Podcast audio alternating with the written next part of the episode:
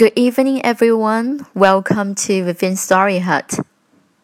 The story I'm going to share with you tonight is How Do Dinosaurs Say Goodnight? Written by Jane Yolen, illustrated by Mark Teague. It's a very interesting story. Okay, let's open the book.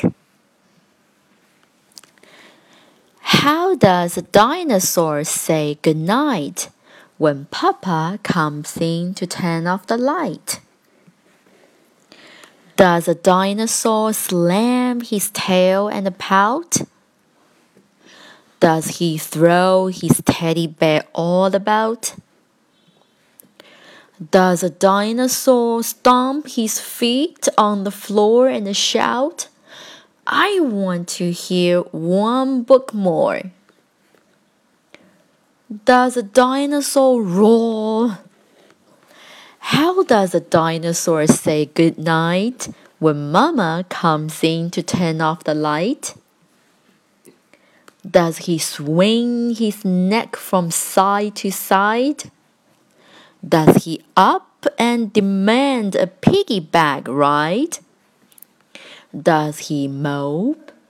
Does he moan? Does he sulk? Does he sigh?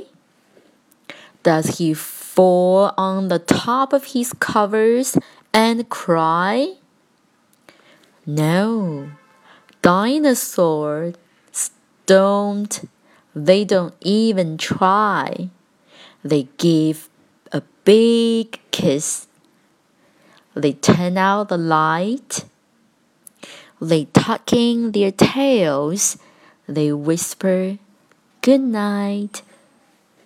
They give a big hug, then give one kiss more.